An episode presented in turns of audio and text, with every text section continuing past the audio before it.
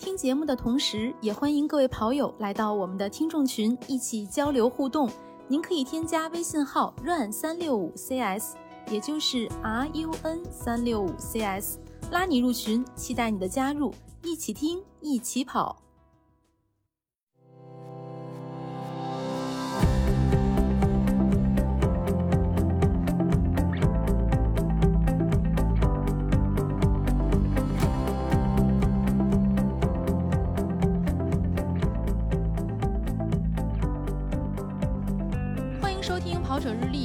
是近几年来第一次缺席厦门马拉松的月亮。Hello，大家好，我是报了厦门但没跑过厦门的佳宁。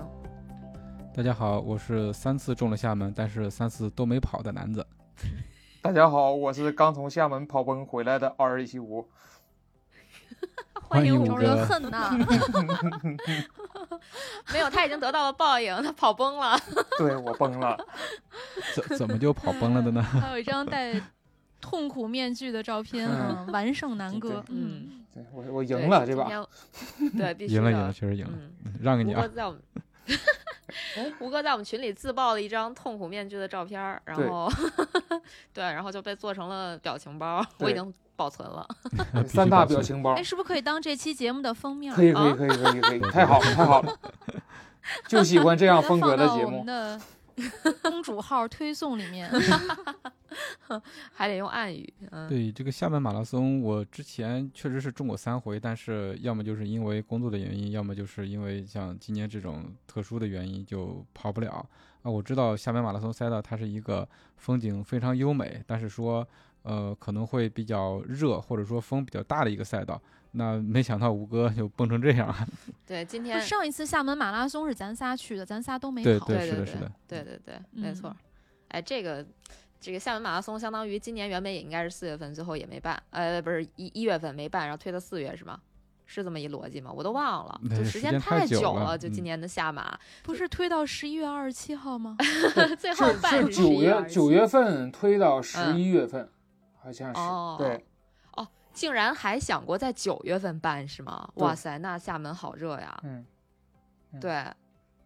哦，是这样，哎，佳宁，哎咱先简单介绍一下哎奥尔对对对，这个这个给忘了。对，为什么开场就这么聊得这么热？其实原因很简单，就是因为虽然吴哥没给我们录过节目，但绝对是我们的老朋友了啊。虽然是第一次来做客，但是感觉就是来过好多次了。就像月嗯姐经常这个迷迷糊糊的说：“哎，这节目我录过呀 这个剧本儿我好像看过啊。”就这样。对，因为刚好吴哥跑了呃最近这周的厦门马拉松，我们三个人都无缘去跑这场比赛，所以就说把吴哥请来，对对对，然后来聊一聊。啊，让吴哥来拉仇恨一下，然后我们也鄙视一下跑崩了的吴哥。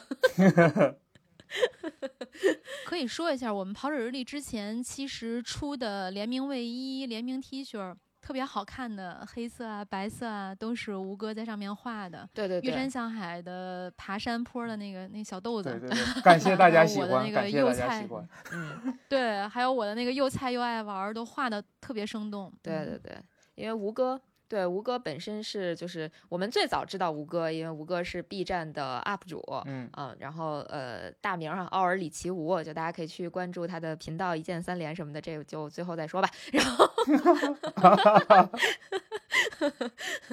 呃，然后当然今天这期节目我们主要还是聊一聊吴哥去跑了的这个下马。嗯，没错没错，嗯，吴哥第一次跑下马是吗对？，第一次跑下马，然后就就嗯来吧，出印象初。印象就是今天我们在群里聊嘛，就是下马给我来了个下马威，这个谐音梗，就是啊 谐音梗扣钱扣钱，就这个比赛，就是因为今年不少去厦门，我然后都是可能有品牌活动或者是锦标赛呀、对，然后今今年的厦门马拉松可是锦是的标赛，是的老老高规格了，然后就我去参加锦标赛嗯去了，然后就有一个下马威，然后城市一流，很不错，土笋冻很香啊，然后风景也非常一流，赛道也非常口味够重的。赛，但是赛前就没吃啊，赛后吃还是挺好的。对，就是一切都没事儿吧？就嗯那也不会拉肚子呀，只不过是吃的时候心里需要破除一点障碍。哎，就是什么都很好，就是我很末流，就是崩了。崩就崩了对呗，崩成啥但是样呢？崩成什么样，就是我个人觉得呢，还是有收获的。就是至少前半程跑出了，我觉得，哎，我我我其实是，如果我就是对这个赛道没有太清晰的了解，就是听在我跑前半程的时候，就有很多身边的大佬，因为前半程我还行，按我的这个半马的 PB 配速跑的四三零，就一直在那巡航，然后旁边也有这种大神拿这个拿拿这个速度巡航。然后当一个一个说后半程是非常虐的时候，我就觉得这个事儿不对。但是我当时状态又很好，我就没太在意。就怎么也不愿意慢下来，对吧？对，然后就就又很好，这然后结果就后半程就我一上那个演武大桥，我就知道这个事儿不太对了。今年厦门马拉松的天气怎样？今年下上演武大桥有风吗？不，今年没风，但是天气很割裂。就前半程呢是呃有一点儿这个多云，非常凉快，然后直到你转过了折返点，开始半马的时候，就开始艳阳高照了，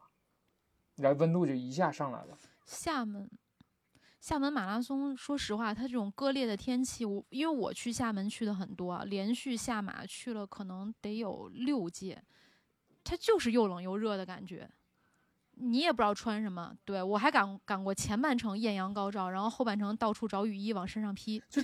就跑完，跑完跑了。其实我跑马跑的不多，到现在我算是中了签，上了赛道了，就五场。就是你跑完就没有哪个身上有我这回盐这么多的，就那一搓就一地都是盐的感觉，就流汗流到那个程度。感觉自己像个大号的腌海鲜，对，还是盐渍的。椒盐儿皮皮虾。不是说什么怎么都能让你们给引到吃上去，不是说马拉松我跟你说，我我吃我今生吃过最大号的皮皮虾，就是在厦门，真的有半个胳膊那么大。天哪！吴哥这么大的，来劲儿劲，吴哥那么大的我还没吃过，估计太贵了。咱们就一下跳到了那个比赛本身，其实是想问吴哥为什么会选择跑下马？因为其实赛前我们俩聊天的时候，我我也在问他，因为当时我的计划是，呃，本周要，呃，应该是呃上一周要去深圳找他，结果我在临出发那天早上给酒店打一电话，酒店说你别来了，来了就要隔离，也没说别来了，就说你要隔离。然后我就问，就之前我跟吴哥聊天的时候就问他要不要去下马嘛，他说最开始说是不去，后来就这个紧急请假是吧？对，其实是我，我现在手上工作比较忙，有几个节点性，这不要就要到年底了嘛。然后之后我就说、算了，我就我想了各种理由，我觉得不行，我还是要去？就没去过厦门马拉松，而且这回是锦标赛，看听着还是挺有牌面的一个比赛，我就要去。嗯然后去了，我想什么请假理由呢？算了，我就直接说我要去跑马，然后就嗯就把这假，就是你无法按耐得住，你不请假，你没有理由不请假，嗯对吧？就是嗯，就是一个一个不让自己后跑悔了吗？不不后 值值值 值是肯定值的，就挨虐也值，崩了也值，对，嗯，就一个一个还是挺嗨的。那那必须的，嗯就是跑马就一直是很嗨，而且不让你跑马的工作干不干就那么回事儿了，就是这种心态就去就去我觉得你在内涵某些人。继续继续，对，就是其实挺意外的，你知道吗？因为嗯、呃这个就是他可能会就是比如说领导嘛，都会迟疑一下，你干啥去啊？就是我跑马去，然后就会瞅你两眼，但是但是但是直接说吴哥去啊去，好不容易跑马，这个时节还能比赛去，就我当时我就啊好哦好，那我去，你领导太懂感激涕零不就是可能是就是人家这个领导之术还是怎么管理，反正我是被感动了啊，就是我就去了，我反正就是，我以为你关被感动了，现在，然后说我不去了关键是。他的领导知道现在跑一场马拉松不容易。嗯，对，对对对对，这个这个是这个是要这嗯个是这很懂，就是就嗯你平常关系也也处的跟哥们儿似的，所以说这个这个事儿还好办。但是其实我嗯主要是想怕把这个这个我现在手头这点工作给，因为离年年前太紧张了，我还是去吧，嗯这个这个割舍不下这份感情。嗯，带着电脑去呗。一般跟领导哎请假，对我我都是我就一定领导，我会带着笔记本有事儿您随时说，对对，我一定要把这个前绝对不提说 上。耽误工对作。我是带着笔记本电脑，随时招呼啊，我就嗯是。结果你跑步的时候给你打电话 找你，哎，一会儿我要说给我打电话这个人，媳还妇儿抱真打的呀着我跑崩绝对跟这个电话有关。啊，这这个这个电话不是我领导打，谁让你带电话上赛往往往道的呀？谁让你带电话上赛道？不知道把电话存在包里吗？或者给媳妇儿？来，接着聊，接着聊。这一怼不说话了。接电话去了。不，你你这要不然先说马博会，马博会，这个地儿，你得你得先埋个伏笔，对，对就刚才那个对对电话，那个电话吧？对，嗯哎嗯，对对对，咱咱过会儿再说电话这事儿，咱先说马博会啊，因为厦门马拉松和其他马拉松不一样的地方，当然别的我马拉松比赛也有我个人马博会，但厦门马拉松的马博会，它，嗯，来说，不没事，我是觉得我是一个不逛马博会的人，就我嗯对就是以以前嗯。以前这个，比如说之前疫情之前呢，我也是自己单身那会儿去马博会，我对这个事儿没什么兴趣，就领完路就走，我不逛那个东西。然后这回去了呢，就是他不让我老婆进，所以说我也很影响我这个进马博会的心情。本来我想进去。哦，就是逛马博会的时候不允对，许不允许带家属，对对对，只有选手以可以进因为你那个他要申请一个叫除了这嗯个是这个福建本地的这个码以外，它还有一个叫做会展码的东西，你只有运动员才能申请那个码，你才能进。啊，本来呢，我进去想买两双鞋啊，就是某部那个鞋啊，两双顶级的，然后我就我老婆没进去，那我完全没有购物性质，非常的就是我就是进去可能。呃，就是逛一圈就出来。但是确实有比较深刻的一个点，我觉得卖菲比特那个那个腰腰包那个小姐姐穿的非常性感，然后紧身衣、紧身裤就绝对是好评。就是这个不是不是有啥别的意思啊，就是我觉得就是当我看到她的时候，包括我日常对于这个女性的审美，就是不要再宣传白幼瘦了。我觉得这样的女性应该多多宣传，她不是说就是说。以这种健康啊，或者是运动给女性带来的这种肢体的健美，是是比较比较比较比较上流的。就是这种这种白幼瘦，我觉得实在是，嗯，我我接受不了。当时那个这个这个小姐姐的气质给我非常的吸引。整个马博会，她是我觉得，所以那个小姐姐是那种很对对对健康的，不是那种对对对对，瘦吧？就不是她是她是这种，就一看就很健美，然后卖着那个，反正跟她那个产品的品牌也很像。但是这样的太少了，应该多一些这样。哎不，我其实你应该描述一下，她不是白幼瘦，她是啥样？肤肤色有点黑然后有肌肉，肌肉然后就是穿着像 lululemon 那种紧身衣，就是它整个是一个，嗯，它不是色情，但是它是一种非常美的性感，就是那种女人的曲线那种嗯性感、健康美，对，健康、阳光那种感觉，，就是这种应该嗯是我认为多凸显女性的一个一个地方。然后因为因为经嗯常你会被人问到跑步会不会腿粗，所以说就应该把这样的小姐姐，让人多看看看看看到看到运动给给女孩子会带来什么。对粗怎么了？就我希望有一品牌下回找佳你让你让现在国际 等会儿，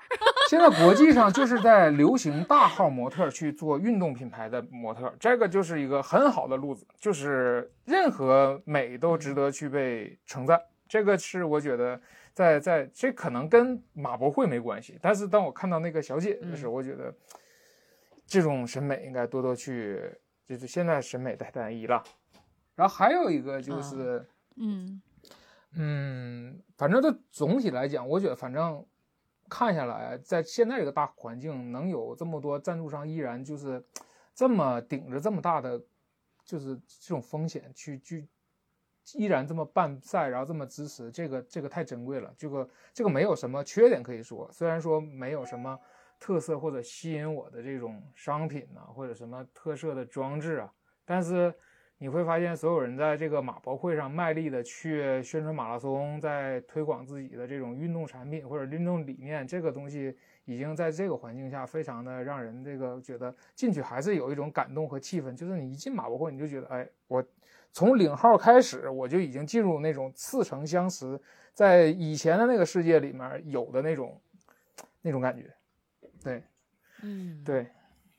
哎。就我吴哥什么感觉我不知道啊，就是呃，因为我觉得其实北京马拉松是给厦门或者上海打了样的。就比如说我们当时在北马的马博会的时候，进了马博会，我甚至都没有感觉说这个比赛一定会办。但是我觉得是不是因为北马打了个样之后，像类似上马或者说下马，你进到马博会之后，你会感觉就是我到了马博会，对，就有底气的这个这个这个比赛，这个马拉松他肯定会办的，他不会放我鸽子的。就我不知道吴哥会有这种感觉吗？因为我没有两个都参加嘛，我只是通过我们参加北马，然后去臆测一下大家参加下马跟上马是不是这感觉。我感觉是有这种心态的，就是我去高铁路上跟几个嗯跑友聊天嘛，就是还是有这个担心的，因为出现过这种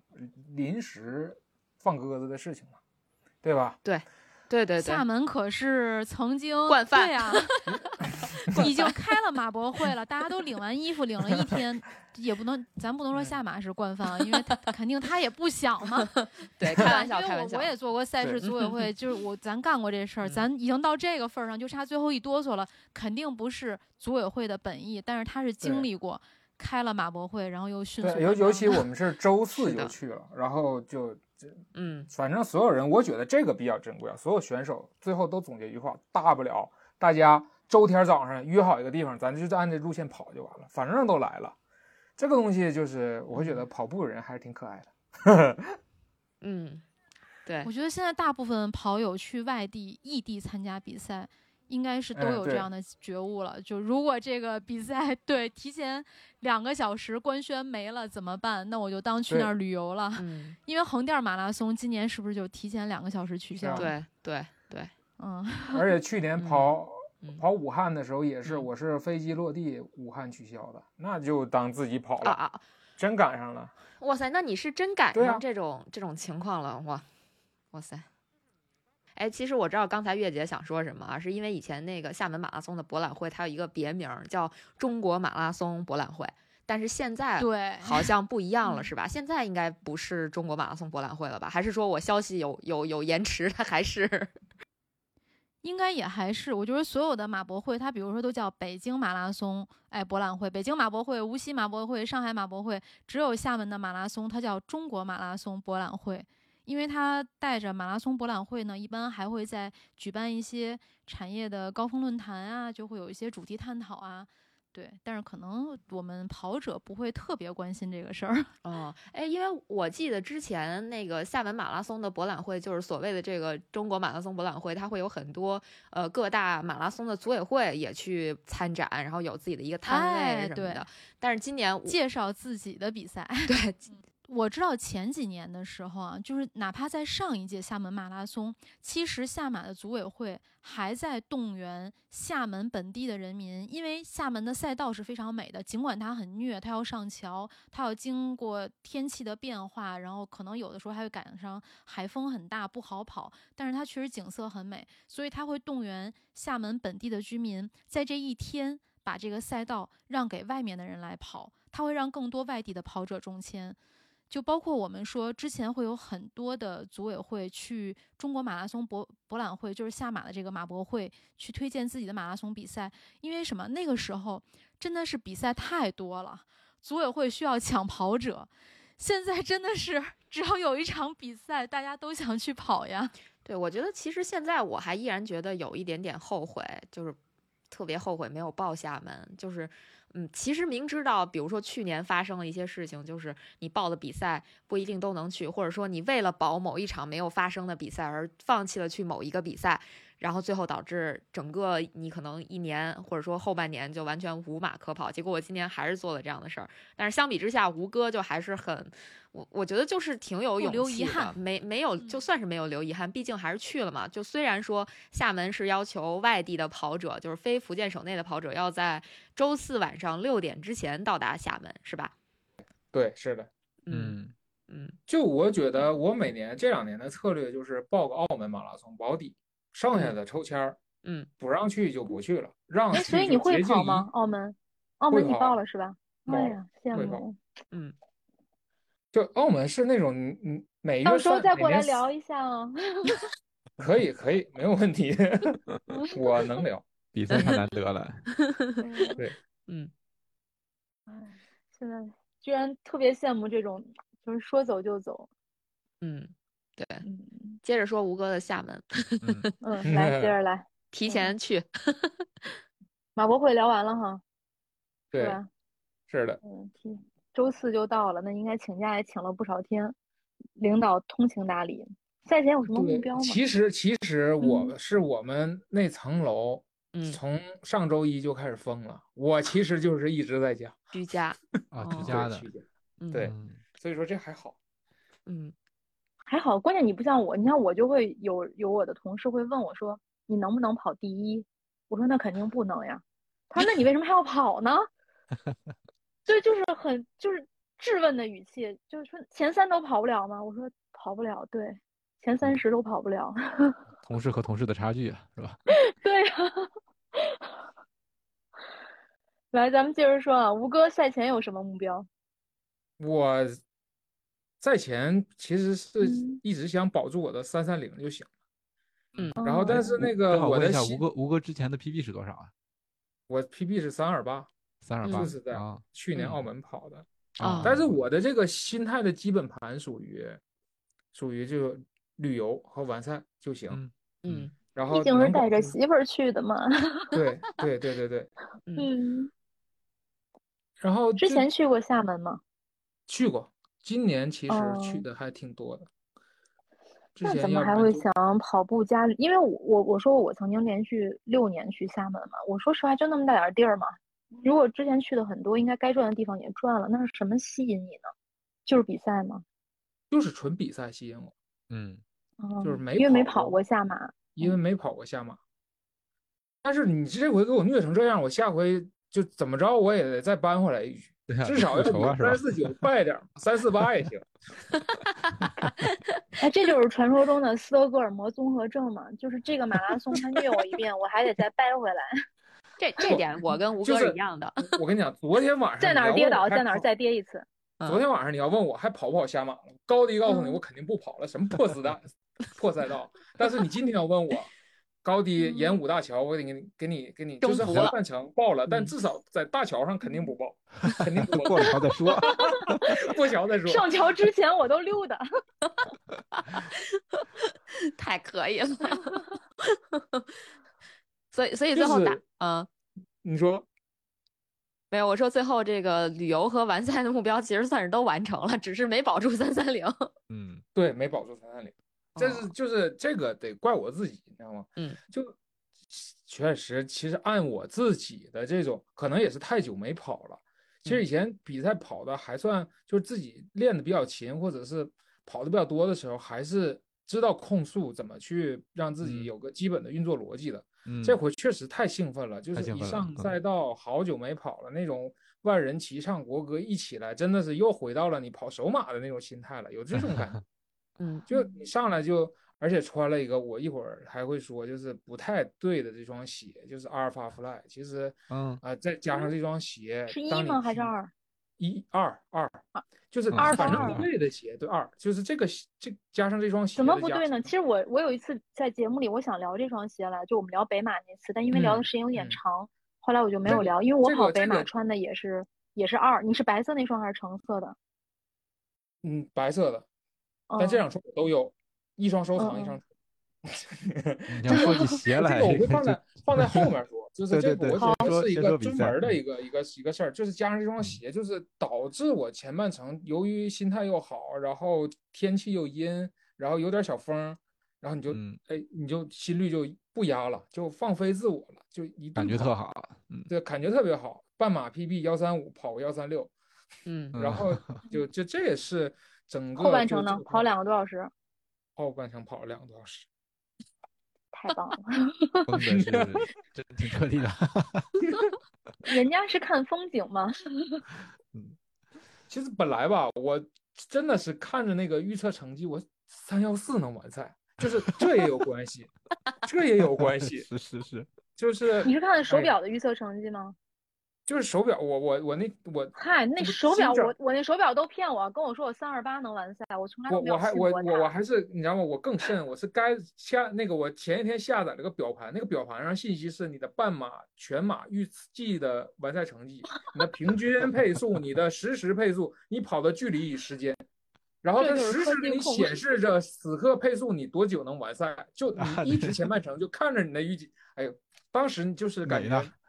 就完全不想后半程，就是那 今天我就是要冲，你 别拦着我啊，就是这种感觉。拦也拦不住啊。吴哥冲冲冲，然后就是这样把自己就冲崩了。嗯，在哪儿崩的？是杨大桥上烟雾大桥吗？对，应该其实？是二十二十四公里的时候开始觉得觉得大腿有一点，反正就你能感觉到不太对，然后一直就是降到五分配，能坚持到三十，坚持到三十那一刻就彻底崩，有一个点就是我的胸胸肌和肋骨之间就是抽动了一下，岔气儿了？岔气儿了不不是不是岔气儿了，不是岔气儿让我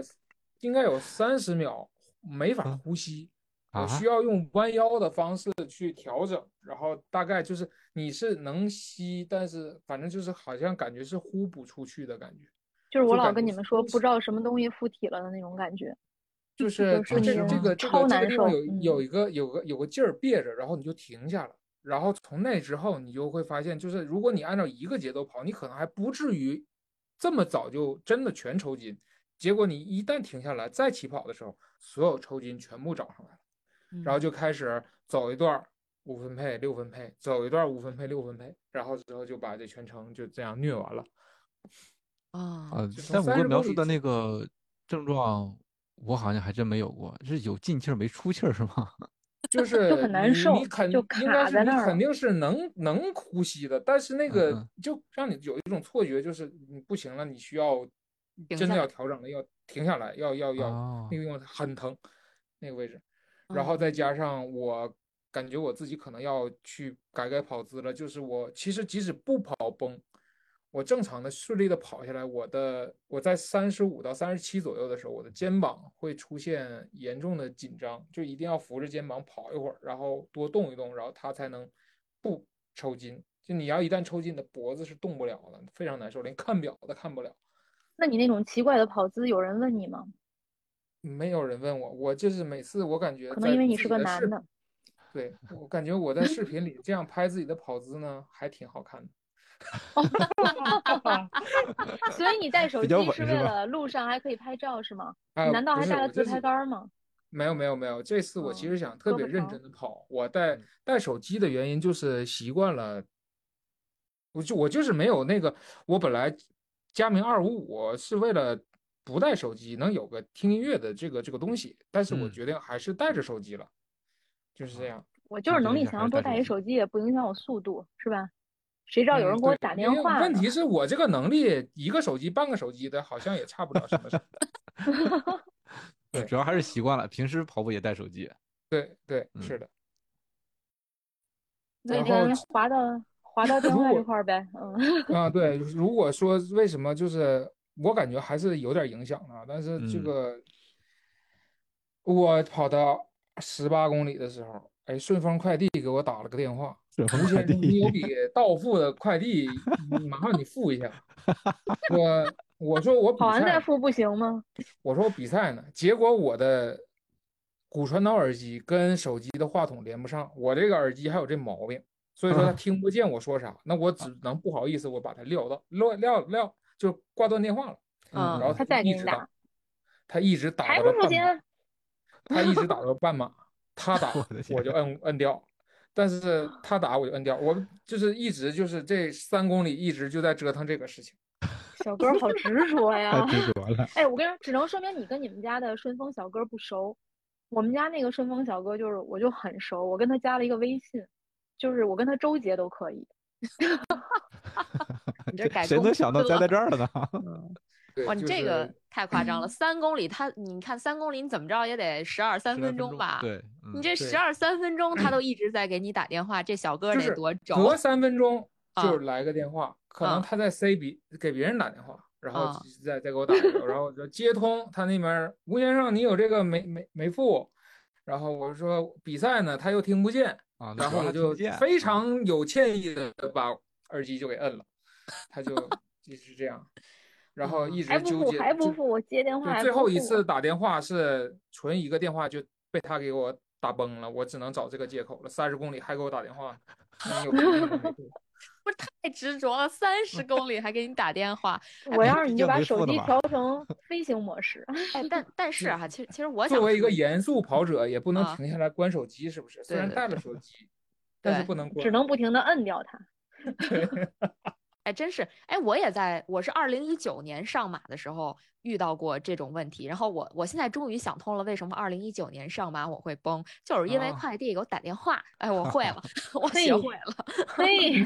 都找着借口了哈。哎，但真是快递了是吧？对，就在这个时候，有人给你打电话，实在是特别难受。因为我在比赛难受的，对我在比赛里接过接过好几次这种电话，就是要么是快递，你就跟他说你搁门口吧，然后他关键有时候，比如说你参加个什么越野赛啊什么的，那个信号不好，他听不见你说啥，然后过会儿还给你打，就一直给你打，就搞得你心里很毛躁，就这个绝对是有有有影响的，肯定是所以我有影响的所以我信嗯吴哥，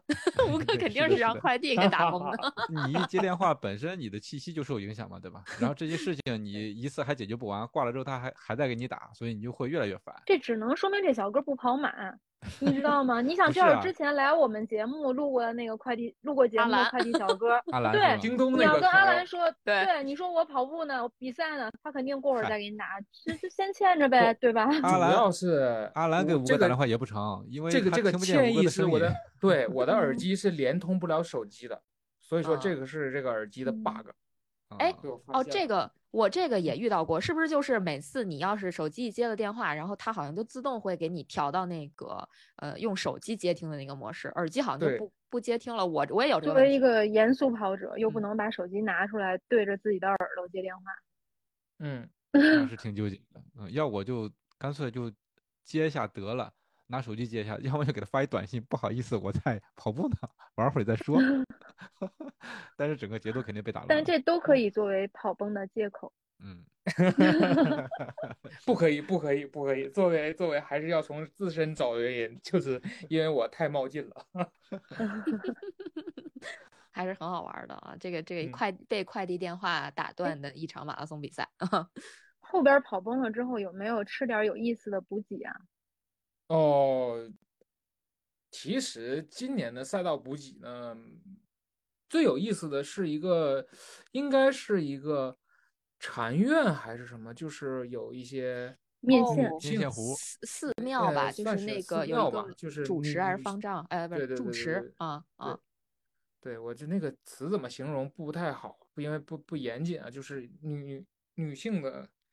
应该就是住持。这没事儿就是一个安嘛啊，对啊，啊，对嗯对对，好，那那就嗯是就是这样，就他们去做了一些赛道补给，一些素食，然后就有一些茶，还有就是一些他们寺院里面做的一些东西，但是就我就看过去了，然后拿了一杯水，我就跑过去了。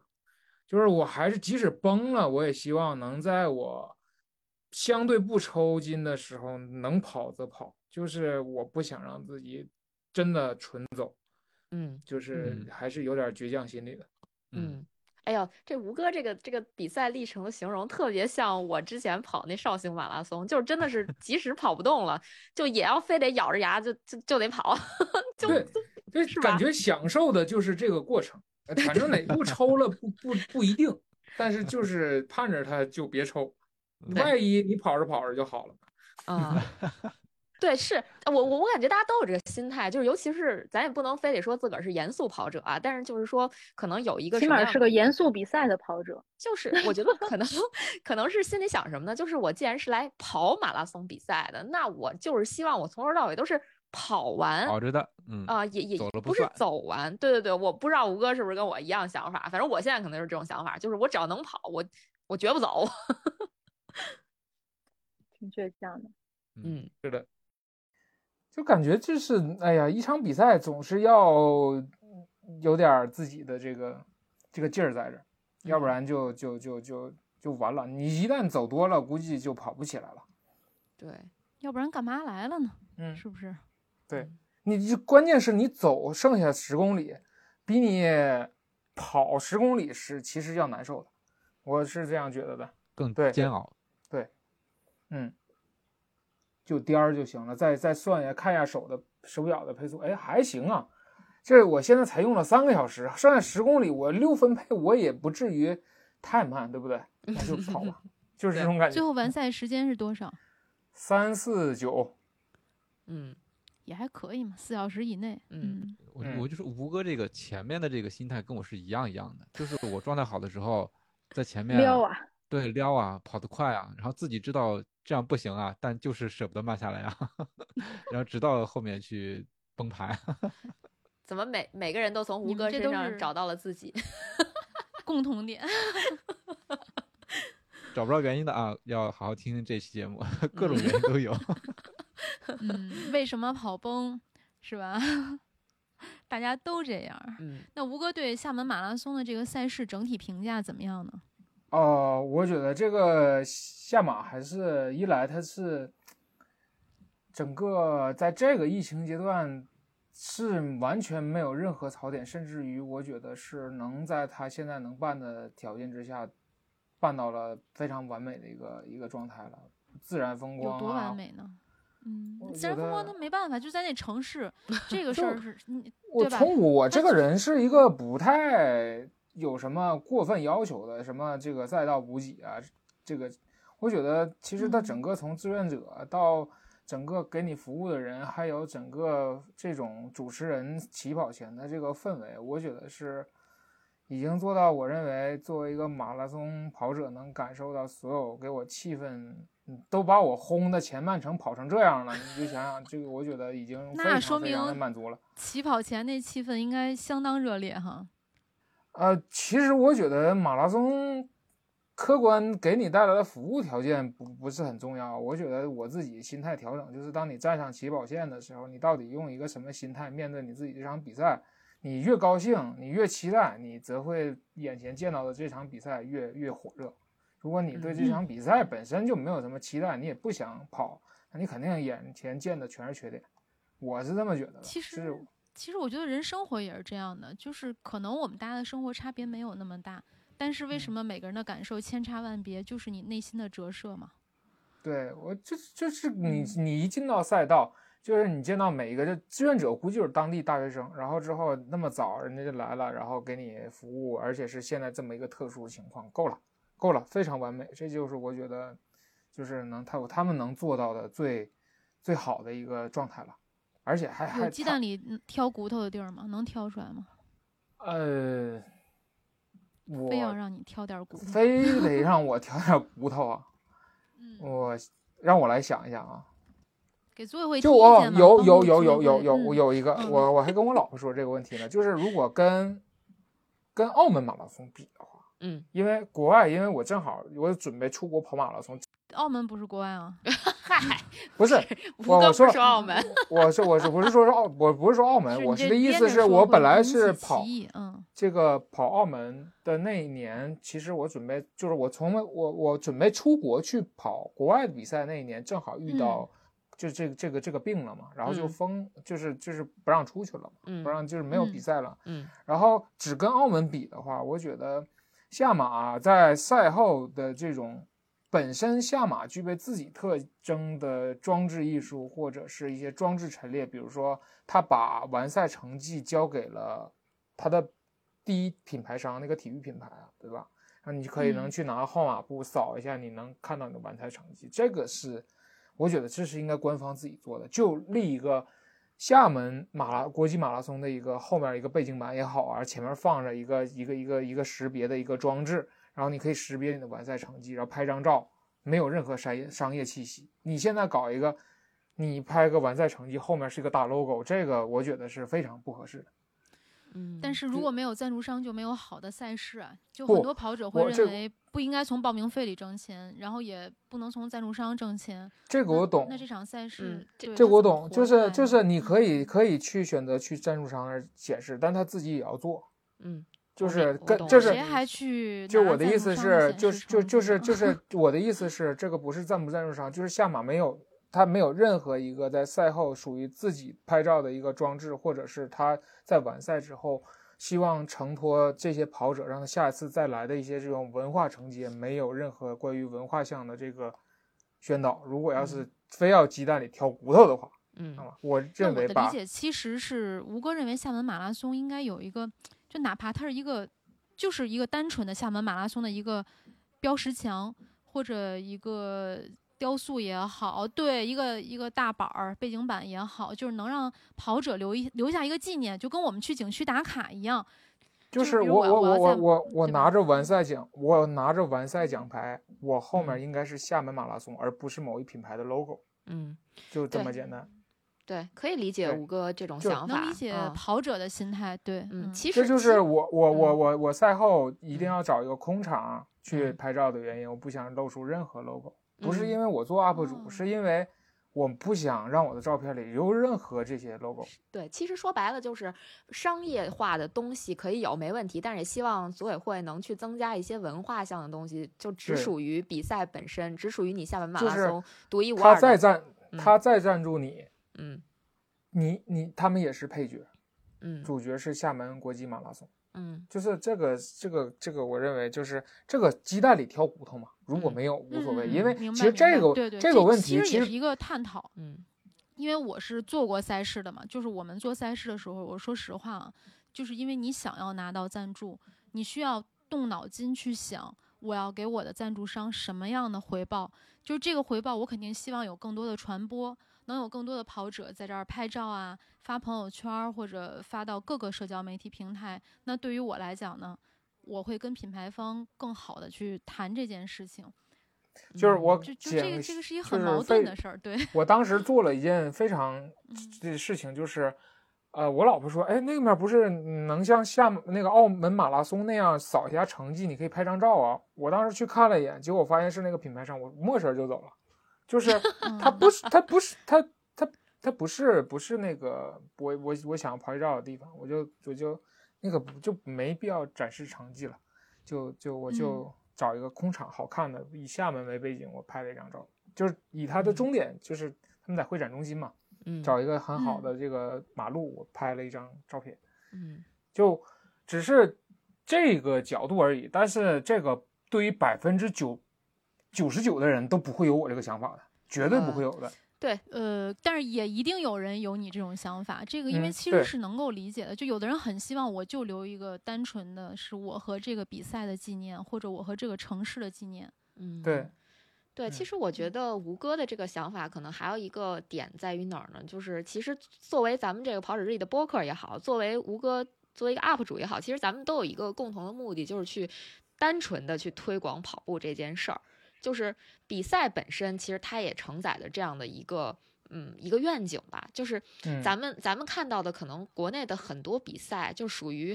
嗯，我不能说它商业化过度，但是确实它商业的东西去盖过了很多它文化的东西，或者说它的商业是利用了文化这点本身，然后就把这个文化本身的东西给掩盖掉了。这个可能是就是嗯，我觉得看得深一点儿，大概会有这样的一个一个感受，就是原本我作为一场比赛，我应该主角就是某一个比赛，而不是某一个品牌。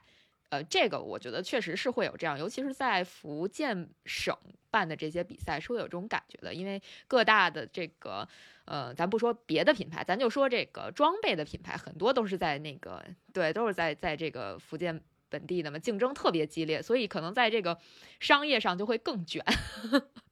嗯，太卷了！我觉得其实有一个小插曲是可以说的，厦门马拉松这次的冠军丰沛勇，他应该是安踏赞助的选手。呃呃，我我觉得应该不是是这个，我说吧，我觉得应该是安踏赞助了他的那个省队。所以他是需要穿着安踏的参赛服的，但是鞋子上是没有签这种必须要穿某一个品牌鞋子的这个需求的。就是在他们签的时候肯定是有这样的，或者是已经达成了一种协议。所以后来他穿的是特步的鞋，但是贴了标，对吧？把那个 logo 拿拿贴掉。肉色的肌贴，对，对把整个侧面鞋都有遮挡。对对对，但是他省队，他他签省队就是省队的每一个队员都要对对穿嘛。对对对对，因为他锦标赛的这个性质嘛，对吧？你就嗯得代表这个省队去参加这比赛。但还有一个可能是因为他们之前参赛的鞋，就是所有要就是报名参加锦标赛，其实跟我们大众选手还是不一样的。嗯他们锦标赛选手的衣服和鞋，其实都是在很长时间以前提前报备给组委会的，嗯，就是你不能换了。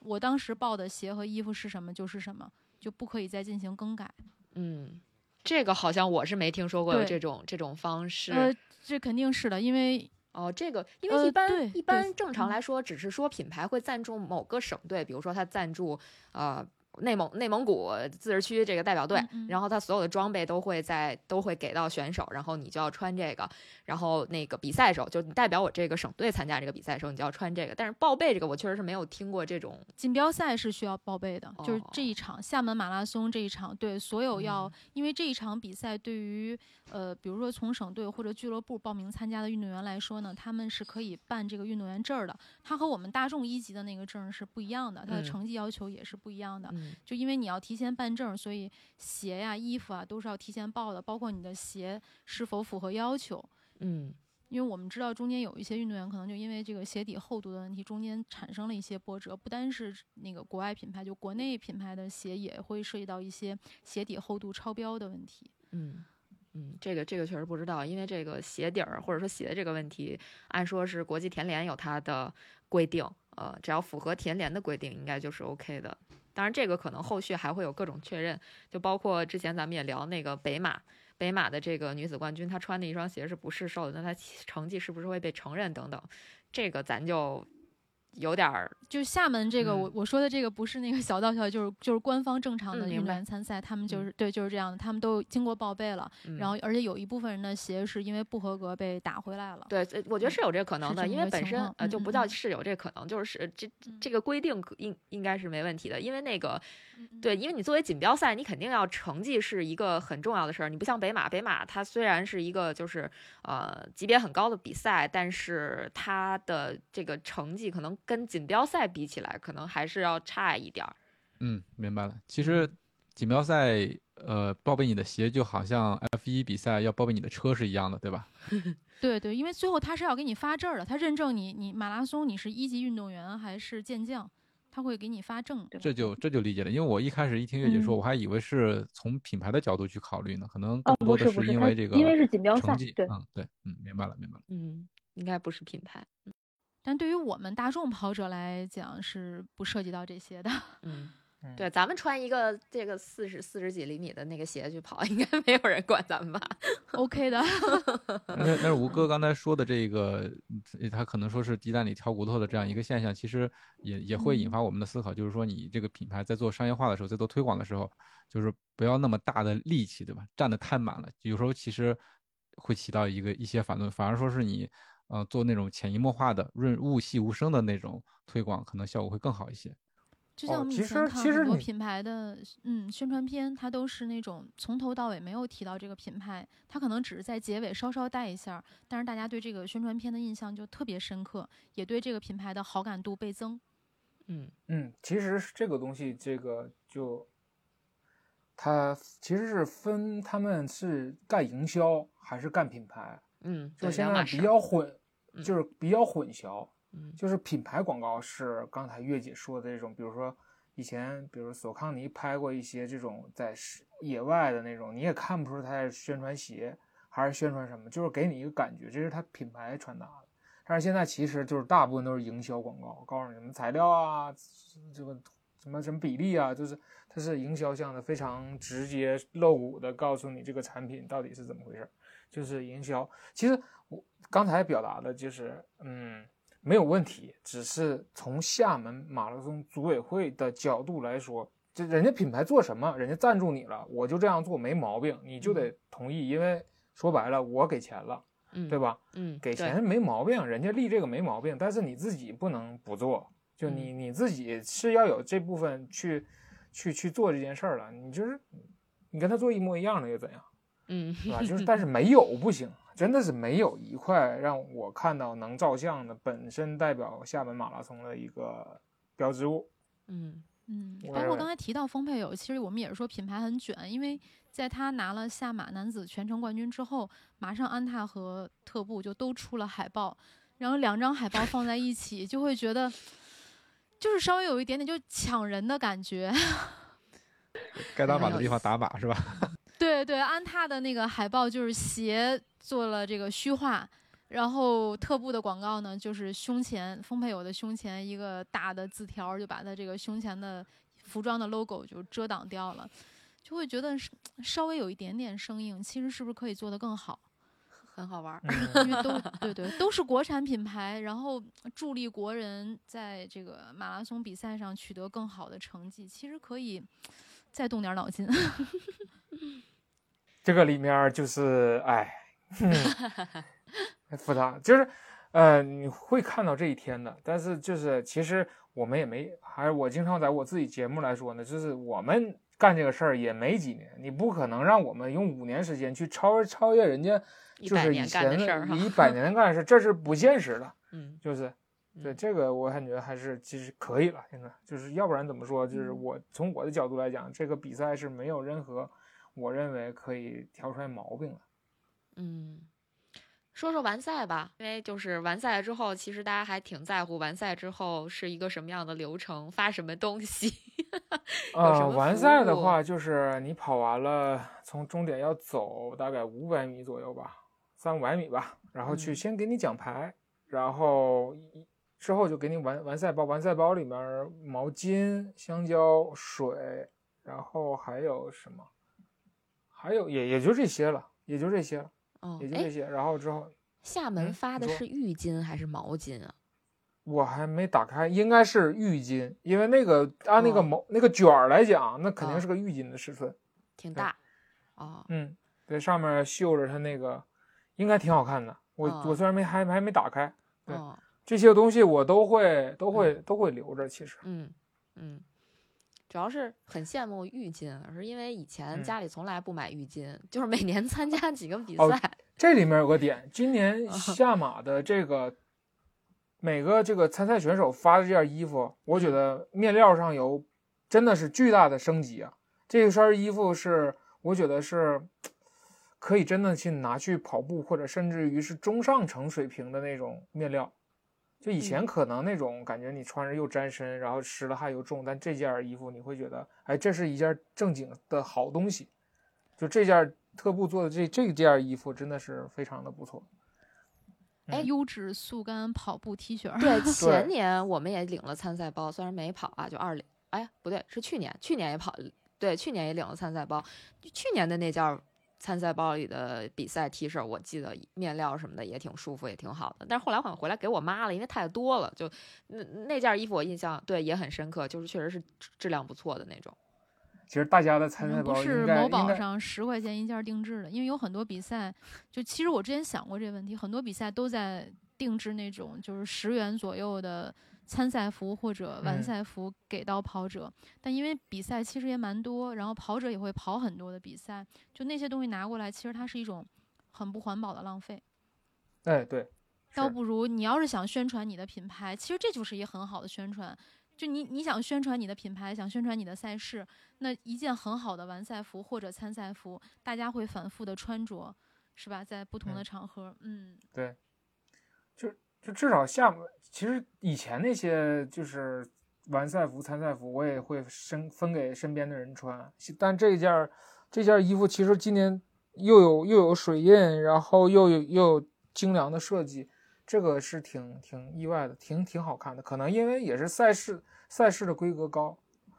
而且它是第二十届，连续对连续参加过几次厦门马拉松的赛前新闻发布会的，呃，它是会在不是在马拉松开赛前几天，它是在报名的时候会启动，然后在这个时候呢，它会公布参赛服和完赛服，会邀请一些模特儿上台进行展示，呃，会讲这个参赛服的设计理念啊，以及完赛服的设计理念。其实前几年就我有去的时候，还都是有很多小心思在里面的，比如说男女 T 恤的不同款，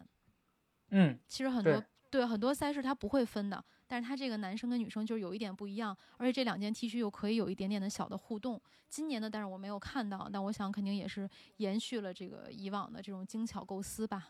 对，就是下马除了赛后没有自己的这种装置以外呢，除什么奖牌啊，还有这种衣服啊，设计上是非常的雕琢的，包括那个奖牌太精美了。还有之后今年破三会有一个破三小金人儿的音乐盒，哦，那是个音乐盒哦呀，我以为就是一个奖杯。哇，那这个好哎，嗯破三的动力又强了。一定有机会拿到小金人儿。好嘞，嗯，嗯，或者有能力拿到小金人儿的时候去跑一下厦门马拉松，嗯，嗯，然后没拿到明，年，明年可能又会有新的变化，对，没拿到。这这应该是今年新增的。以前没听说过有哎。嗯，对，以前没听说有破三的跑者提到过这件事儿。他的周边真的是可嗯，可以可以可以，是吧其实嗯一些小小的创新就会特别好。而且它还可以印字，就是你在马博会的时候带着你的参赛服，应该是可以选择啊是的今年是可以印字的嗯对呃年年都可以。对。然后还跟人要了一件上马的印字的 T 恤，啊，还能这样？从摊儿上啊，就是从展位上吗？对，这是这是怎么做到的呀？我我也想问怎么做到的。我估计因为咱们太腼腆，啊，不是不是不是，这我是让朋友从上马帮我去印了一件上马的参赛服。啊，我说的，你说下马印上马的衣服，直接给我们想的都那什么了，对我联想了很多事儿，嗯，开始因为毕竟是一个是勾，一个是叉嘛。确实是。那吴哥是装备测评的 UP 主，那嗯聊聊比赛装备呗。嗯嗯，我要是说我穿什么呢，就主要鞋就是刚才说了阿尔法 Fly 二，然后来吧，你刚才不是说有点后悔吗？啊，对，那就聊聊这个事儿吧。我觉得，嗯对，呃，我觉得这可能我自己也会单开一个话题去录这个节目，就是碳板鞋对于大众跑者的反噬问题。就你看前半程，如果我在体力充沛的情况之下，我在这双鞋的属于我自己的这个配速田区，比如说在我的四二零到四四零左右的这个田区，我觉得它非常有力。你有多强，它就有多强，给你非常好的这种推动力，你也很好的能驾驭这双鞋。但是当你崩了之后，你会发现这双鞋真的就可能，我觉得当时我如果穿一双就正常一点的缓震慢跑鞋，我都会觉得比碳板鞋要强，因为你力量无法足以支撑你去把那块非常硬实的碳板进行跷跷板这样的弯折，再去跑，你会发现你脚上穿了一个非常硬质的。说不好，一个一个钢板一样东西，在一步一步非常沉重的在向前走。所以说这个时候，如果就是如果你在赛前能选择，如果想选择碳板跑鞋的时候，其绝对不是最顶级才是最应该选的，而是你可能要这个时候，如果你全场穿一下比如说 Next Percent 嗯柔和一点的，或者是呃国产的一些像飞影 PB，或者嗯还有就是嗯。甚至于飞速或者是这些板材的比较柔和的这种这种综合训练鞋，都可能比你再比如说像我这个能力，也就是可能快了也就是三三零，慢了可能四分贝四四个小时开外的选手，可能选一双综合性能比较强的鞋，会让你全程感受比较舒适，而不是上了一双顶级，可能后半程真的遇到什么身体情况了，这双鞋穿都穿不了，而且会非常这个，嗯，我其实是有话要说的，因为我在北马的时候穿了阿尔法二，当时我和我父亲都穿的是这双鞋。我当因为我北马跑了三五六，其实不是一个很快的成绩。我在跑的时候呢，我旁边就大约也是有四小时左右的跑者，就是他们在议论我，我我有听到他们就是说，像我这个速度不应该穿这双鞋。就是说穿，就是按原话来讲，就是应该是穿不了这双鞋。但我当时的感受呢，就是这双鞋是顶级的碳板，一点问题都没有。我的北马没有跑崩，就我全程是匀速五三幺跑下来的。嗯，如果你不崩，这双鞋非就是我个人的感受啊，真的是回弹非常好。然后我爸跑完之后，我问他，我爸跟我说，这双鞋就是得你是能够。就首先你是之前可能对耐克的碳板是比较了解的，你从百分之四啊 Next 一直穿，就是你的脚是很适应耐克的这个碳板反馈的。就是你会穿的话，这是一双很好穿的鞋。但是如果你不会穿的话，它可能就会给就像你说的会有一些反噬。而且刚才我一直在问吴哥，我说你穿的是一还是二？因为我也是，我曾经在半马中穿过一。我当时半马因为是当兔子嘛，我穿的是阿尔法一，它不允许我按照我自己想跑的速度跑，就是我要压着速度跑。当时就是很痛苦。就如果你要比你正常的配速如果慢的话，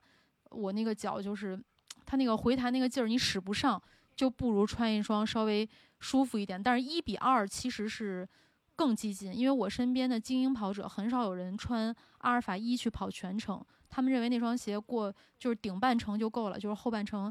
实在是顶得太难受了。但是阿尔法二呢，我自己穿着是我跟我父亲嘛，我们俩都是穿着跑完了全程。就是如果你不崩，你能一直按照自己的配速去跑，其实它这个反馈还是很好的。其实，在赛前我也纠结过，我当时想穿彪马的 Elite，它是一双很柔和的碳板，甚至可以当做训练鞋来穿。而且它完全对于我来讲完全不磨脚，就是我穿耐克是多多少少会有一点磨指甲的，就没有办法，因为那个鞋型嘛，亚洲人的鞋脚型可能不是很符合，所以就是这个，我觉得就是赛前的一个选择和判断。其实我当时也是纠结，我要穿柔和的彪马 Elite 还是要穿这个耐克的阿尔法二，就就还是要对自己有一个判断和选择。就是这这双鞋其实从 Vaporfly。一代到 Vaporfly 二代，包括这次全马，对于我自己看碳板跑鞋都有新想法。就为什么这么多品牌商开始向下去下探这些碳板鞋，可能就是因为这个原因。就是你一个什么，就是碳板鞋，其实对于四小时、五小时完赛的选手，不绝对不再是你是逞能去穿碳板。对于他们来讲，和一双合适的碳板，绝对是有助于他们完赛的。嗯。并不是很多人认为是逞强或者是噱头，你加碳板了，不是的。对于一双比赛来讲，你一双合适的碳板确实就是比有加成，是有加成的。因为，而且，呃，比如说阿尔法 Fly 二，我跟月姐是一个想法，就是在你的配速田区，就是你能驾驭这个配速，你没崩的状态下，这双鞋是双非常好的鞋。但是你一旦崩了的话，那你就会让这双鞋带着你走，而且你根本就咬不上它的那个合适的配速，你就会非常非常难受。所以说，如果让一个能力并就是你没有完全信心，你可以这场比赛是把自己的配速严格的规划好，你再去选这双鞋的话，那你真可能会遇到这种情况。那这更别说，其实为无论是 Vaporfly 还是阿尔法 Fly，它俩的一代都非常非常激进。其实二代是做了柔和设计的，甚至于二代比一代，我感觉是要柔柔和很多。嗯，那就是就是我想说的，就是可能这是我以前我也会认为，哎呦，你一个这个五小时或者是五个半小时完赛的选手，为什么你要穿碳板跑鞋？其实不是的，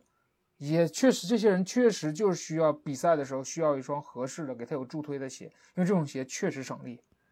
你让他去去。因为他确实是省去了你指骨弯折的那一道力，他会，你想一场马拉松四万多步，一一步能省一点力，其实全程会省很多力。嗯，对对，像我们这种高步频的可能会五六万步，五万多步。对呀，对呀，啊，嗯，确实是你这个碳板就是要找到你能契合你配速的这么一个碳板，就像我说的，你在你的田区内部跑，田区内部跑的时候。它能给你起到一个正向的一个反馈，但是，一旦比如说咱跑崩了啊，那就是一个反作用了。就是所以说，为什么我有的时候回想起来，当时跟品牌去聊一些鞋，比如说我这双鞋适合五分半配速的朋友在比赛的时候去穿碳板。当时你会想，五分半穿碳板，那你为什么不？但是问题就是，他说的没有错。你上了全马赛道五分半的人大有人在，你他就要穿碳板，他确实就需要一个合适的鞋。你让他去穿阿尔法 Fly，这不现实。那这个就没有错，但是这句话听起来就那么像营销话术，但它确实是有这个使用场景。对，嗯，因为像碳板一开始出来的时候，可能它就是一个激进的这么一个装备，对吧？以前可能碳板就是为了精英选手设计的，之前就就所以说大家会说碳板。对于普通跑者或者说慢速的选手来说是不合适的，但是我们在装备说里面其实也说过，其实现在碳板的它这个矩阵也是慢慢慢丰富了，更适合更低速跑者或者说是甚至在训练中能适用的碳板也是越来越多了，大家可以去选。对啊，而且经常把衰减的碳板鞋用作训练鞋。哈哈，但是现在选手也是成绩越来越好了。就你现在，你像破四或者是进了四四小时三十分的选手越来越多，他们也需要一双，比如鞋柜里面，我比赛就为比赛买的一双碳板鞋，我要买双合适的放在那儿。可能平常我我只是跑节奏训练的时候，我模拟比赛的时候用它，剩下的时候用其他鞋。就这种鞋就就必然存在，已经跟两三年前那会儿是完全不一样了。嗯。没错，而且现在碳板的种类还是挺多的啊，种类繁多，可以一步装备说，不是，这是要有的，要有的，会有的，期待一下。对，嗯，吴哥再说一下其他的小物件吧，就毕竟是装备 UP 主嘛，有没有一些我们不知道的呀？嗯，啊，其实我。推荐的一个，因为佳能跟我说有这个这个推荐推荐环节了是吧？下马聊完了，没有没有没有，下马一会儿可以继续聊。如果顺着说的话，我推荐两个非常好用的，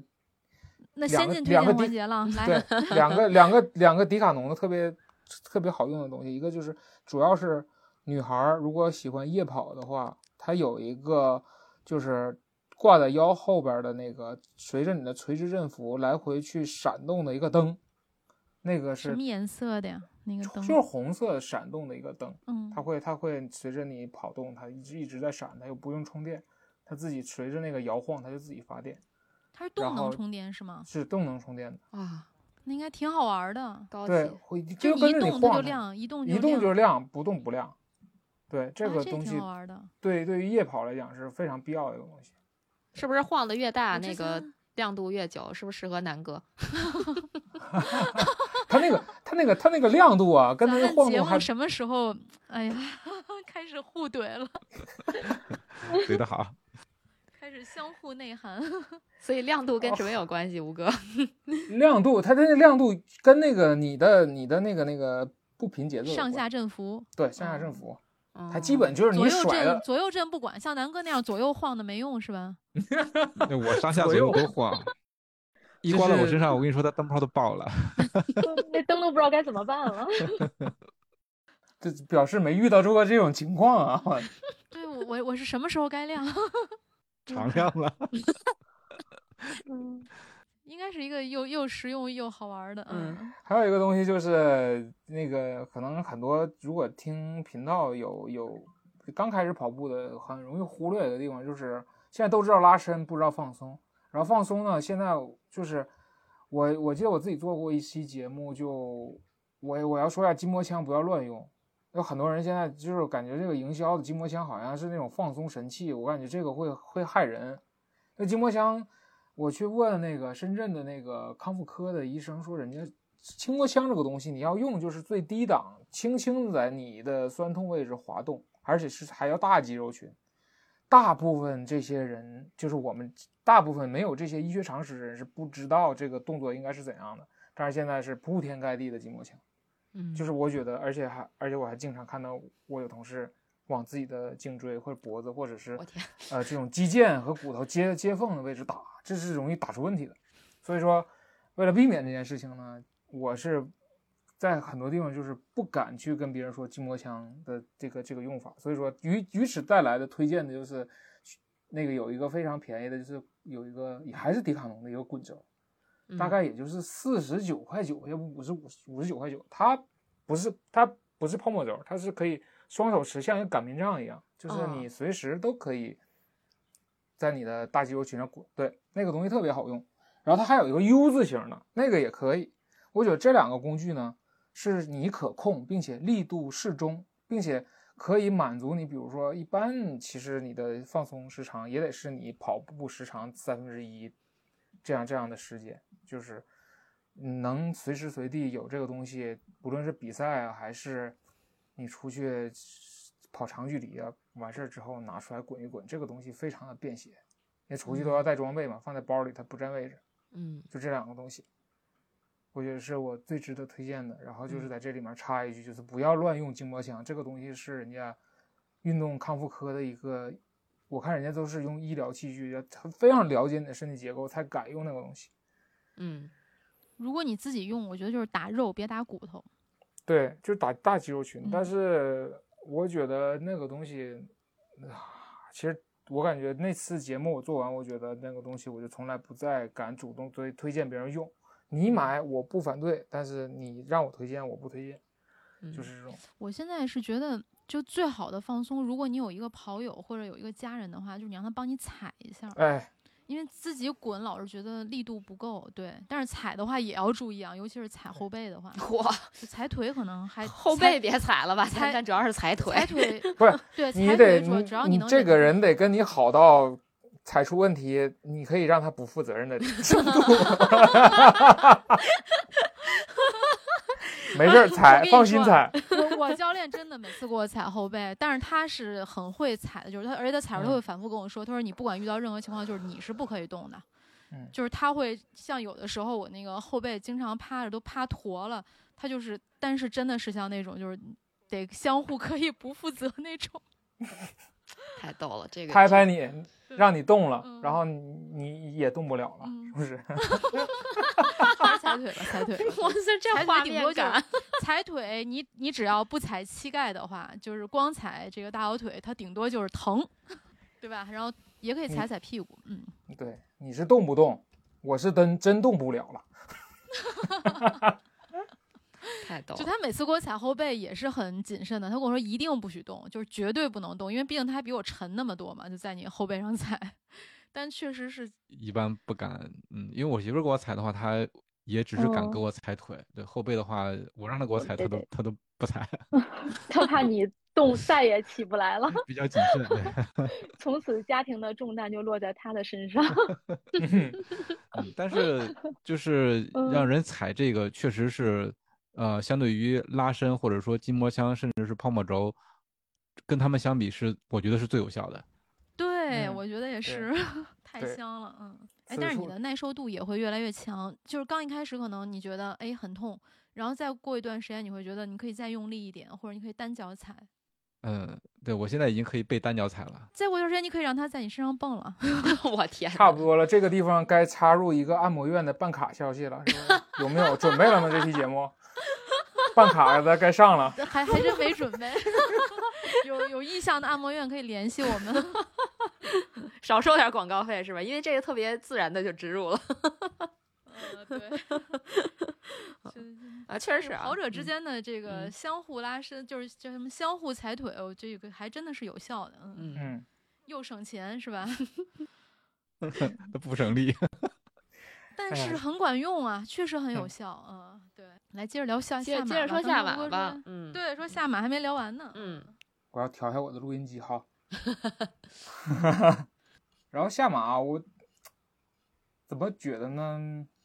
突然突然突然聊完聊完推荐之后，不知道从哪儿聊起了。掉线儿了，主主要我还是一个 UP 主，就是你让我聊完这些什么装备啊、筋膜枪啊、碳板鞋啊，我就不再想聊比赛了。哈哈，哎，比赛就说说比赛本身有什么让你印象深刻的点吧？我觉得这个就赛赛道上除了故事也行，对除了嗯自己崩之外，总 总有点别的。呃，其实比赛里面比较比较让我深刻的点是，我我只看到一个轮椅跑者，然后之后厦门是有轮是有轮椅跑者的，是有的，因为有的比赛是不允许轮椅跑者参加比赛，但厦门对他是可以的。然后我经呃我路过他的时候，还在我没崩的时候，就嗯我我我都看了他，我我本来想去上去推他一段儿，但是我还不知道这事儿合不合适啊。但我在思索这个适事 是吧？在我在我思对，因为我认识很多，呃，也不能说很多吧，认识几位轮椅跑者，也和他们参加过几次比赛，就不是一次啊。我甚至在我自己办比赛的时候啊，还安排我父亲和轮椅跑者住同一间房，就让他们能够让我父亲能够照顾他一下。就确实是他们，你在比赛的时候还是要尊重他们自己的，就不要推。哦，对，就是我当时在有向你求助，嗯，是的，我当时我在想，就是他其实挺有力的，挺高兴的。我在想，你要推他，会不会让人觉得嗯没必要做这种事情，嗯完全没必要。然后之后我就，当我在思考的时候呢，后面有一个大哥推着他就超过了我。但是那个轮椅上的跑者有什么反应吗？啊，也我看他也挺高兴的，就是我只是简跑过去他的时候，我简单的说了一句加油，加油啊啊啊！对，嗯 然后就刚，好像更礼貌。哎，我就要不然推他一下，一起玩一下挺好。我觉得这样不对人家不尊重，然后当刚想玩的时候就被推走了。哎呃，这个部分我可以给吴哥补充一个小知识，嗯、就嗯是咱们因为我不是之前服务过冬奥会嘛，然后冬奥会结嗯束之后是冬残奥会嘛，就是冬残奥组委、冬冬残奥委会，他们对于这个办赛的其中一个标准就是，你所有的无障碍设施必须是残疾人自己可以去用的，而不需要任何人辅助的。所以他到那个场馆检查的时候，一旦他发现哪个地方是需要有人扶他们一下或者推他们一下的话，他们是非常不高兴的。就就这个是嗯一个，嗯，算国际惯例吧。就是在他们提出需要你帮助的时候，你再去帮他们，其实最礼貌的。嗯，而而且是对他们最大的尊重啊。对我当时心里在想你哪怕你要对你你你起码问人家一下，就你直接推人家跑，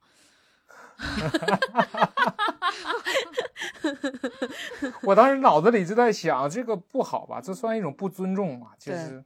就算了，就就被推跑了。你做的对，结果被别人推跑了，你做的对。这挺有意思。这吴哥这个碰见相，当于我们科普一个礼仪，哎对就是遇到轮椅跑者的时候该怎么办。因为其实更有甚者，在几年前我去参加另外一个地方的马拉松的时候，他当时是有一个轮椅跑者的短距离赛事，就我甚至还见到过有人抢着去推，就就特别不礼貌，真的。就是，而且那个轮椅跑者，我后来跟他有做过交流，他说，其实我们出来是想自己完成这个比赛，嗯嗯。然后在赛道上？嗯还有就是，嗯，这说一个就是跟之前的比赛不同，我觉得，呃，这种就是穿不同文化向的衣服的人少很多，真的少很多。这是一个反向的故事吧，就是感觉这个赛道上都是跑者了，就是以前比如说穿成孙悟空的，穿成各种各样的人，对。哦，在这个孙悟空没去厦门，我跟你说，就孙那个孙悟空他不是就就什么某某体育的，对他去了另外同一天的另外一场比赛，我看见了他。然后还有就是比较深刻的是一个年龄非常大的，有点像北马的那个关门那个大爷似的，然后他在那儿光脚，慢慢跑，但好像好像大爷是光脚了是吧？我好像看到照片，应该是光脚吧？嗯，不，哎，我那那应该不是，我知我知道你说的那个照片，应该我看到的不是一个大爷，不是一个大爷，那个大爷不不慢，反正我这我是他应该是比我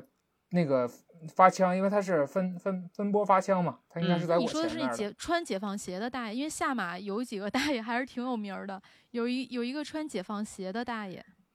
对，然后也曾经在下马的媒体中露过面儿，嗯。就当时，哎呦，这个就我我其实看到这种赛道上的年龄比较大的人，就是有种肃然起敬，这个有点牛。嗯我觉得这个这种太少了。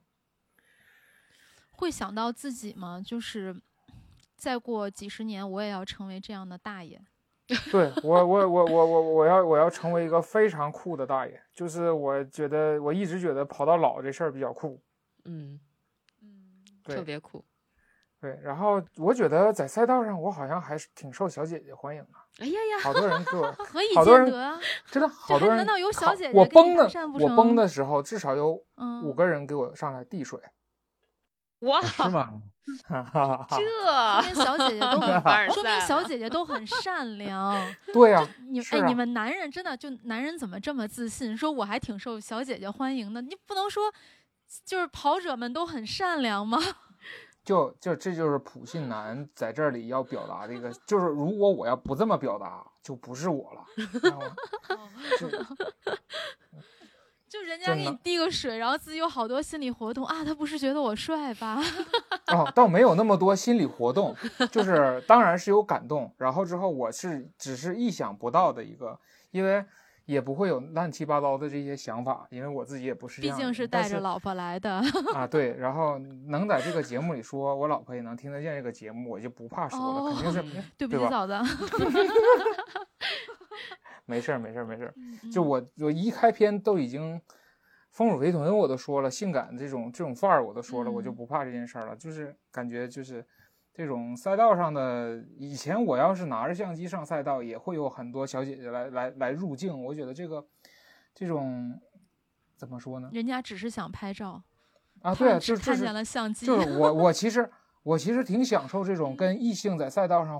互动的这种感觉，它不是一种怎么说呢奇奇怪怪的想法，只是觉得嗯明白，特别明白。就这个，我觉得这是人之常情吧。对，嗯，嗯。这我觉得就我们是吧，佳宁？如果咱跑步的时候有一特帅小哥哥给咱递水，咱也挺高兴的。对，其实这个我就想反过来嗯说一个什么事儿呢？就是现在不是经常有那个女子马拉松嘛？我自己参加过一个，呃，最早一届的上海女子半程马拉松啊，那那那还是仲辉办的比赛呢，第一届从那东方明珠下头起跑的一个一个女子半马，那个比赛就从头到尾一个男的都没有，然后我就觉得特无聊，就就是就是挺没劲的一路，我觉得因为现在女子马拉松不一样了，嗯嗯嗯，对，是其实有女子女子选手在马拉松上见还挺高兴的原因，就是你平常跑步周边男性真的是居多，嗯。就你还是挺希望女女跑者越来越多的。对，其实这个嗯，这个问题是普遍存在于各项运动当中的，就是一嗯旦就是我们都有时候朋友之间也在聊嘛，就一旦一项运动的爱好者群里出现一个女生。就是非常爆炸的新闻，就是大家都希望有一个群里边有个女生进来搅和搅和，就才更有意思嗯啊、而且而且男啊男跑者要向女跑者学习的话，就是一定要把自己打扮的好看再上赛道，这个太重哎要了。对，哎，对，真的，这个这个真的要学。每一位小姐姐，无论她跑什么成绩，她一定是最美的站在赛道上的。嗯，但是你看 男性跑者可不是啊，哇，真是什么样都，我跟你说都你都不用说别人，就我爸前些年还穿秋裤上上赛道，虽然不是什么大比赛吧，对，就就真的穿的那个蓝白条秋裤就去比赛了。就在我印象里面，马拉松是个 party，就是嗯现在这个 party 这个感觉没起来，就是嗯就你确实是需要精心打扮的。嗯，对，所以嗯不，但女跑者也不都是。就我我跟你说，我经常有早上起来起晚了，然后去参加一个很重要的大比赛的时候，就真的就就凑合戴一帽子吧。你要在你自己嗯选、选的比较，我今今年我就看着那比赛了，嗯，你看你打不打扮？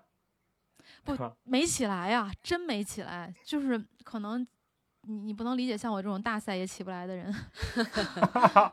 月姐不是一般人，就我们这种一般人还是会那个起起一下，然后这个不能叫精心我之前表达了嘛，但嗯凡在赛道上看到小姐姐，那嗯就是光鲜亮丽的。咱这个取决于我眼睛里能看那到那你可能没遇见过我，因为我跟佳宁一起去跑过无锡，就是早上起来，佳宁在那儿化妆，然后我连口红都没来得及涂，就戴个帽子吧，要不然。对我我就主要是必须之嗯前就是如果我特重视的话，兜里会塞个口红，然后但是前提是可能不想跑成绩的时候会这么干，现在也不会了。我北马的时候有想过给家属手里塞个口红，然后到了那个三十五公里的时候，三十五六公里的时候涂一。下，对，看见他们涂一下。后来我到那儿的时候已经生无可恋了，就哎随便吧，就走了。但我是很对我嗯很赞同就吴哥的观点，就如果参加一项运动的人，他打扮起来让你觉得很酷、很漂亮、很帅，那就会有更多的人他们会喜欢加入到这项运动中来，他们会觉得哦，原来跑步的人是这样。然后如果大家都穿着秋裤，然后是吧？对呀、就是这就是这就是飞盘和腰旗橄榄球的逻辑嘛。嗯，对对嗯，是的，这就它这个没毛病。本来就是个 party，嗯让别人别人看到最好看的一面。嗯，对，希望能在赛道上看到越来越多帅气和漂亮的跑者。对，所以嗯我们在纠结比赛穿什么的时候，就是希望大家也不要觉得我们矫情，确实是 有有这种美美学方面的需求，我觉得是个好事儿嘛，对吧？对啊，就是穿的好看去参加去参加这个派对。嗯，对对，尤其是现在这种这种派对越来越少、越来越稀有的这种情况下，那更得嗯为某一场比赛努力的这个去打扮一下吧。嗯，我觉得，早起一会儿吧。嗯，吸取我北马的教训，不好好穿衣服，别人都看不见你。也别选那个马路色儿的衣服啊，对，水泥色水泥色，水泥色，对对对，对嗯，还是要穿漂亮一点，然后嗯你的照片也会更多，而且可能真的过若干年之后，这些照片就真的是珍贵的回忆了。嗯，是的，吴哥的照片反正就是我们已经预定了，待会儿就是 节目封面 痛苦面具。我觉得，哎呀，其实可以多给我们几张。对，毕竟我们还有公主号，如果还没有关注的啊，只听节目的也可以关注一下公主号，我们会在上面放更多的照片。对，就吴哥应该给我们一个对比，就给一个就是在风生水起跑的风生水起的出照片发前儿啊，然后出发前，对，嗯然后再来一张嗯这个就跑崩的嗯，对，比南哥还崩。嗯，然后那个就是推广一下，如果在赛道上这个有照片呢，顺手买两张，辛尊重各位摄影师的这个辛苦劳作，真的嗯是。如果有看到自己好看的照片，对，因为没几块钱嗯嘛，对吧？就就是也也也是给摄影师的一点点小小的心意，然后他们也更有动力，以后给你拍更好看的照片对，嗯。赛道上我也就是这些了。嗯，赛道外还有啥要说的吗？赛道外，其实我说的一个就是我跟佳宁聊过一个事儿，就是我自己视频里面经常会遇到一个回复，就是我觉得，嗯，别人会问你，就是你到处，比如周四去耽误着工作去跑马，或者是总感觉你活在他的梦想之中，或者就是嗯为什么你你哪儿都哪儿都能去，说走就走，然后他会觉得你你有个好领导呀。你你不是，就是他会觉得你有一千万，或者是他他觉得你好像身家爆好的这种，其实不是，这些都是假象。就是就是，我觉得看这个问题的时候，就是如果你在年轻的时候，你要是能走就走，这反正不要不要等到这个你这个怎么说呢？你觉得你自己有时间了，或者有金钱了，再再去做跑步啊、越野这种事情，那个时候可能你已经没有体力或者没有心情干这件事情了。嗯，就是能抽点时间，能把日常这些乱七八糟的无意义社交的钱，就是去拿去干这些这些你看似潇洒的事情，其实它跟钱是没有关系的。就是对，而有很多人且我觉得有钱有有钱出去跑马拉松的方式，那没钱也有没钱去参赛的方法。对，我其实很多人前两天对很多人看到你的可能只是你的照片里面的光光鲜那些东西，但是你换回光鲜那些东西，其实是跟他们一样的。嗯，就是就是他他很多人只会看到你的那一面，就是还是我觉得及及时的去去去去把自己时间安排好，能能多玩儿多有体力玩儿的时候就去多玩儿。嗯，对，这个前几天有一件事情，其嗯实当时有一个跑马拉松的选手，就他是站台选手啊，他有跟我聊。我当时问他，他不是厦门马拉松，他跑杭州。我说你住在哪儿了？他说我住在哪里哪里。说因为这酒店一百块钱。他说我在附近，就离起点近的，这是我能找到最便宜的酒店了。就当时我嗯心里头，我我说不上来那种感觉啊。其实也没什么，因为毕竟孩子还年轻，我觉得吃点苦这都是应该的。但是就是因为我要去参加这场比赛，我可以去住很便宜的酒店，但并不影响我在这场比赛上取得好的成绩或者留下非常美好的记忆。嗯，嗯但是说到这个这个这个问题呢，就是你会明显发现，单身的时候出去比赛，跟结婚之后出去比赛的这个出去住的这个经费是不一样的，是不一样，是不一样，是不一样的。是吧？以前也可以住一百来块钱的，呃，以前我就是住一百来块钱 可能女生确实在住宿上稍微矫情一点儿。真的，今天我听那个哎，对这个这个这个确实，这个你你你会觉得会会有一种身份的变化。你是带老婆出去，不想让她住的太差。那我一个人一个男孩儿，我估计南哥也是。以前如果一个人出去玩儿的话，哎，这个东西就无所谓南哥可以睡帐篷，我跟你说。睡帐篷夸张了？出去跑马咱还得保持哎，体力，你你是不是？没你没住过帐篷吗？我不是说你出去跑马拉松，我是说你出去玩儿，嗯，对吧出去玩儿呢，还嗯是只要能出去玩儿了，还在乎住哪儿吗？真是 没睡天桥底下就不错了。是，嗯，嗯，这看来谈恋爱或者结婚成本要高一点哈。嗯，就嗯就必须的，对，嗯，对，但是带着家人也是特别好美好不一样的体验，回忆嘛。对，嗯，对呀起，嗯，嗯，南当然嘛哥结婚之后跑步也老说嘛，我带媳妇儿。那时候我们去跑步，南哥老先说，哎，我要带着我媳妇儿啊，我要带着我我多多。嗯，这个时候就是跑步更多的是旅游嘛，一家人一起出去，他还能给我加一个油，这个感觉是不一样的。那跟别人加的油肯定不一样。对。到了终点最大的胜利就是看到我老婆对我笑，就就就就啥啥都没有了，什么崩啊，呀，哎呀，饱了，最后的最后，这这这猝不及防，这把狗粮。猝不及防的加了个夜宵儿。哎，可以可以。对，那厦门马拉松咱们今天就聊到这儿。那我我来写一下，我今天我自己也录了一期视频的置顶评论吧，我自己写的，就是我觉得嗯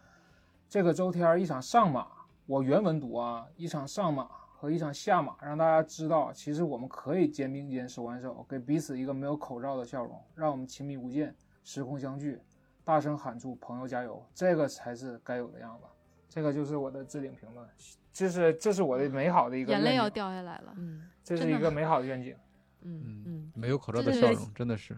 真的是因为我们三个人。对，就是在北京，我不知道你们俩什么感受啊？就真的，我我当时开了三个屏幕，在这儿看这三场马拉松，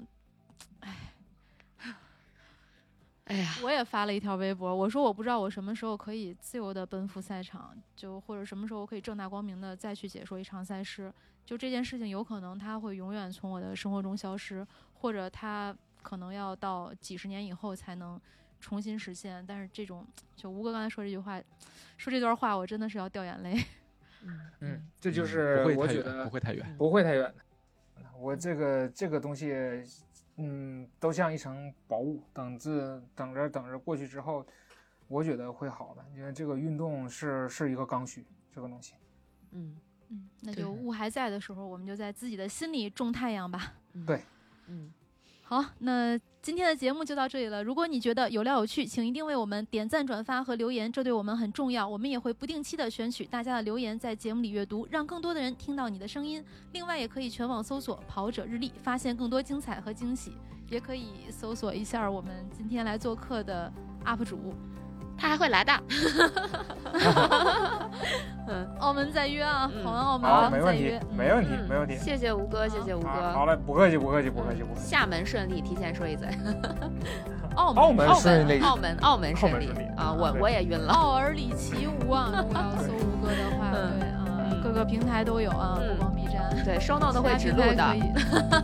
的。嗯就嗯，这样啦，好嘞，夜宵也吃完拜拜了，拜拜。拜拜。拜拜。